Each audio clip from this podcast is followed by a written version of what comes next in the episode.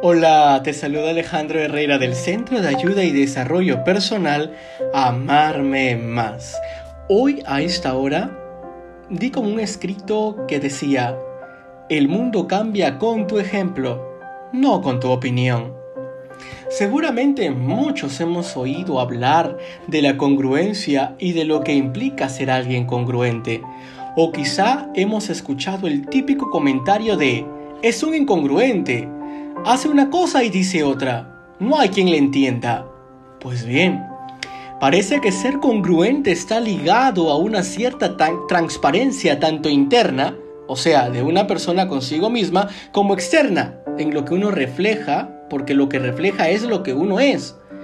Uno no muestra nada más que su verdad sin camuflajes ni máscaras. En cambio, las personas que actúan de manera incongruente son aquellas que generan ciertos quebraderos de cabeza tanto para ellos mismos como para los demás. Se alejan de lo que son, se comportan de una manera diferente a cómo se sienten o cómo se piensan. La congruencia es la correspondencia entre lo que uno siente y lo que uno expresa.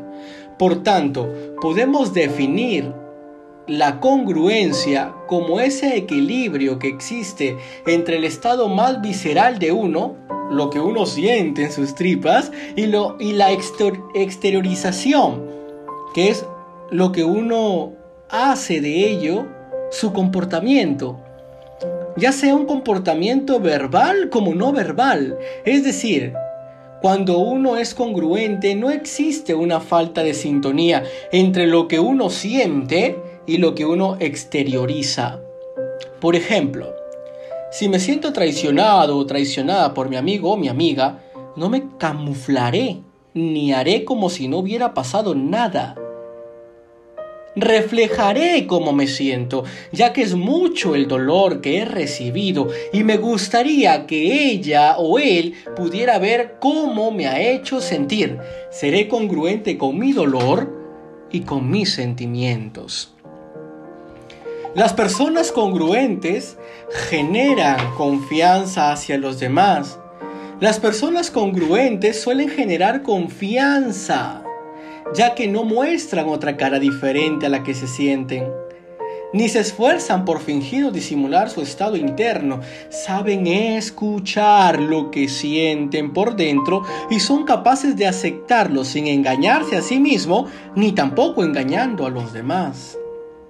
Se muestran tal y como son, sin dar otras matices diferentes a cómo se sienten. Son personas valientes, ya que vivimos en una sociedad en la que no se nos ha enseñado precisamente a mostrar lo que sentimos.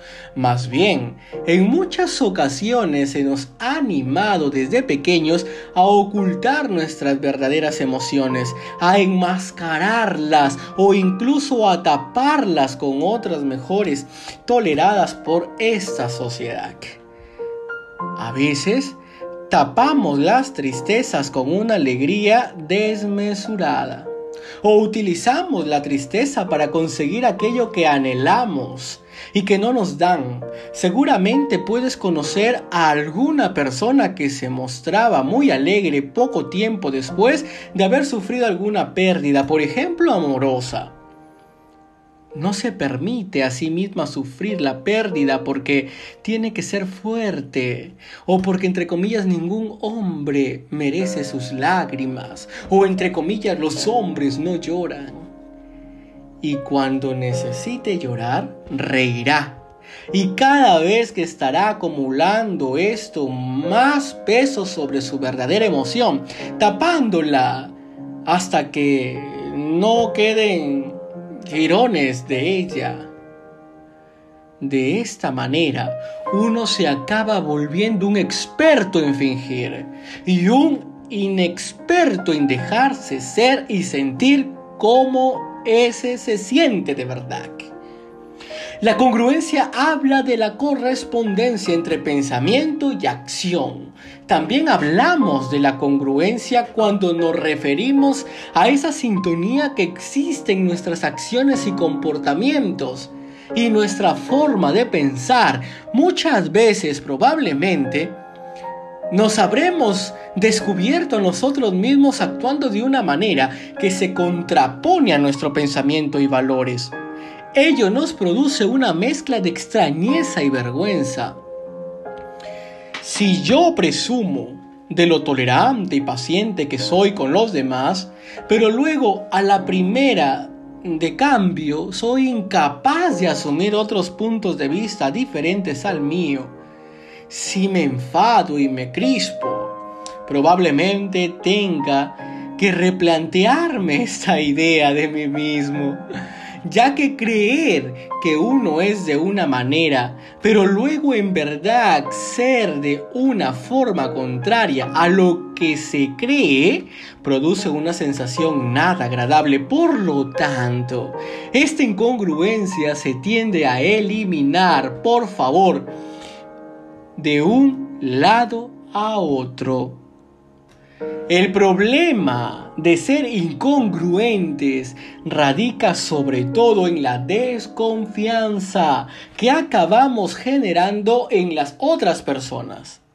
Cuesta confiar en alguien que actúe de manera diferente a como piensa. Y cuesta mucho confiar en alguien que se muestra de manera opuesta a como realmente se siente. La intuición nos muestra quién está siendo congruente con nosotros y quién no. Hay personas muy intuitivas que son capaces de percibir la, disonancia y a la vez que son capaces de percibir cuando alguien está sintiendo está siendo congruente. Y esto es algo que es digno de agradecer ya que es más fácil y menos temerario ser uno mismo en compañía de personas que están siendo ellas mismas sin ninguna máscara. Hacerlo en compañía de personas que dan sensación de estar en un baile o fiesta de máscaras. Por todo ello, es que es muy importante seguir conociéndonos a nosotros mismos sin miedo ni reparos, en observar lo que hay en nuestro interior. Si aceptamos lo que somos, no tendremos necesidad alguna de ocultarlo o negarlo. Piensa que vivir con una máscara puesta es agotador y no crea ninguna relación auténtica con el otro. Buscar el equilibrio entre lo que uno siente, piensa y hace es todo un logro que hará que nuestras relaciones sean más verdaderas y auténticas, comenzando por la relación que tenemos con nosotros mismos, ya que somos nuestros únicos compañeros de vida desde que nacemos hasta que morimos, lo queramos o no. Deseo terminar con la frase de James Van cada uno de nosotros está en la tierra para descubrir su propio camino y jamás seremos felices si seguimos el del otro. Finalmente, iniciarse en el camino de la congruencia no es ninguna tontería. Implica un pacto de honestidad con uno mismo. Y ese pacto de honestidad es muy importante.